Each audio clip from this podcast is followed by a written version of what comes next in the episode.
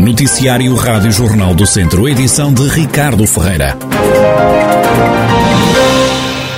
A semana arranca no distrito de Viseu com aviso de neve. O alerta começa às 9 da noite, termina amanhã às 9 da manhã, como dá conta a meteorologista Cristina Simões, do Instituto Português do Mar e da Atmosfera. Estamos com a emissão de, de um aviso amarelo, eh, emitido a partir das 9 horas, eh, 21 horas do dia 7, portanto final do dia, até às 9 horas de dia 8. Portanto será durante a noite e, e início da manhã. Já que estamos com a passagem de uma superfície frontal fria que nos vai trazer períodos de chuva, sendo sobre a forma de neve acima de 1000, 1200 metros de, de altitude. Uh, daí o aviso. Depois, durante a terça-feira, a rota irá subir gradualmente para os 1400, 1600 metros e o aviso termina já que vem para altitudes maiores. Esta semana não se prevêem mais avisos na região, a temperatura deve subir ligeiramente. Para esta noite ainda se prevê uma pequena subida da temperatura mínima eh, em todo o território e também para o distrito de, de Viseu. Ficaremos com mínimas de 3 graus, à volta de 2, 3 graus e máxima de 11 para segunda-feira, terça-feira e quarta. Espera-se uma pequena subida da temperatura máxima a partir de quinta-feira, uh, onde poderá chegar a 17 graus, 17, 18 graus de temperatura máxima, mas uh, deverá descer novamente na sexta-feira com nova passagem de superfície frontal. Teremos, eu diria que será, uh, esta semana será caracterizada pela passagem sucessiva de frentes, que nos vai trazendo períodos de chuva ou aguaceiros. A nível de emissão de avisos, parece-nos ser só nesta próxima noite para a queda de neve, depois durante a semana já não deveremos ter. A meteorologista Cristina Simões, do Instituto Português do Mar e da Atmosfera, com a previsão do tempo para esta semana na região de Viseu.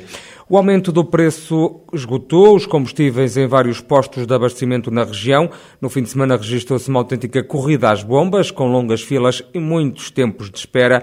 Na cidade de Viseu, a situação hoje de manhã está bem mais calma, com os postos de abastecimento quase às moscas. Inês Ferreira, funcionária de umas bombas, explica como foram vividos os últimos dias. Foi com muita gente, uh, filas até, até, até, até o infinito, uh, muito movimento mesmo. Uh, no sábado à noite acabou o combustível do gasóleo depois tivemos o domingo todo dia sem gasóleo. Ah, e uh, já tem gasóleo? Já, já temos. Agora, com uh, novos preços, não deduz que hoje vão a ter menos movimento ou não? Uh, sim, sim, hoje sim. Muito hoje, menos? Muito menos. não é uma segunda-feira normal? Não, não, não mesmo. Hoje só as pessoas é que metem o que precisam mesmo. Luís Fonseca foi uma das pessoas que foi às bombas no fim de semana pôs gasóleo, hoje voltou ao posto de abastecimento. Já meti no fim de semana, não meti muito e agora meti outra vez. E o que é que acha desta, deste aumento? O que é que uma pessoa vai achar? Temos que aguentar, é, está complicado.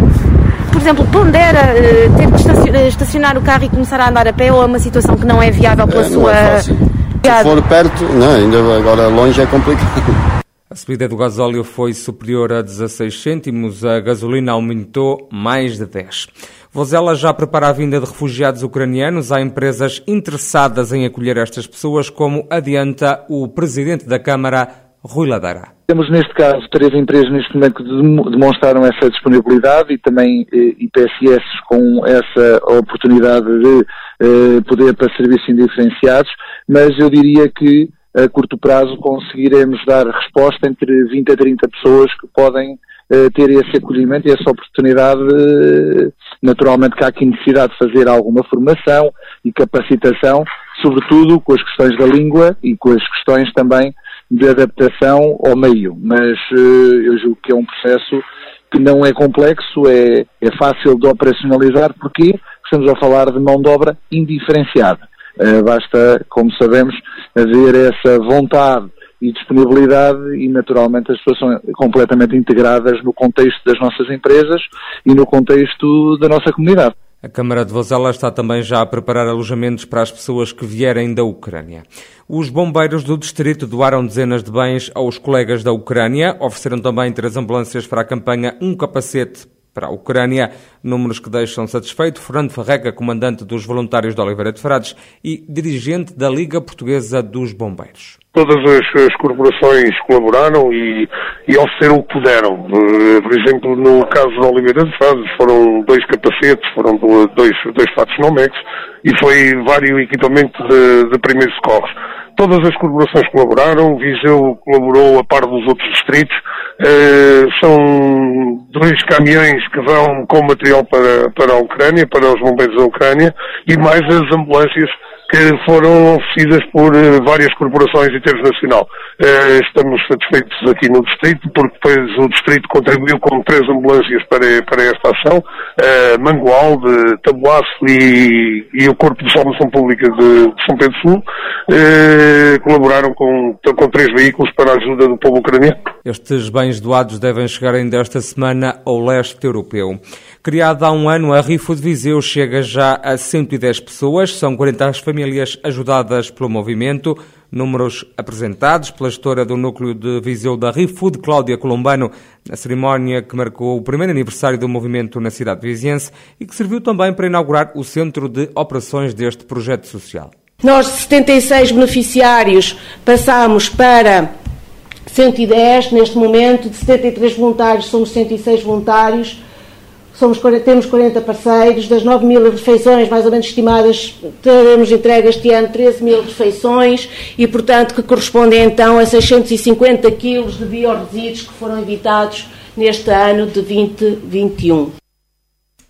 No início do ano, para ajudar mais pessoas e para responder ao apelo das empresas que cedem a comida que ia para o desperdício, a ReFood Viseu começou também a trabalhar durante os fins de semana queremos chegar a mais e queremos uh, e também porque as fontes de alimentos também querem mais e portanto nós que começamos a ter mais uh, solicitações queremos chegar a mais. Portanto, a única maneira de crescermos aqui nestas condições temos que explorar outros horários dos dias não é? Portanto nós fazemos dois turnos de segunda a sexta das 19 às 22h30 nós temos que começar a explorar outros horários de, de, de, dos dias da semana. E em, em janeiro começámos arrancamos com um turno ao domingo Estamos a fazer também já recolhas aos fins de semana, rotas, porque as próprias fontes de alimentos falavam connosco, eu não quero deitar a comida para o lixo, digam, façam qualquer coisa, portanto, nós, o sentido da obrigação, esta equipa de voluntários sente-se com a obrigação e com o dever de ir lá buscar a comida, não, ela não pode ir de facto para o lixo. A Rifo de Viseu já chega a 110 pessoas.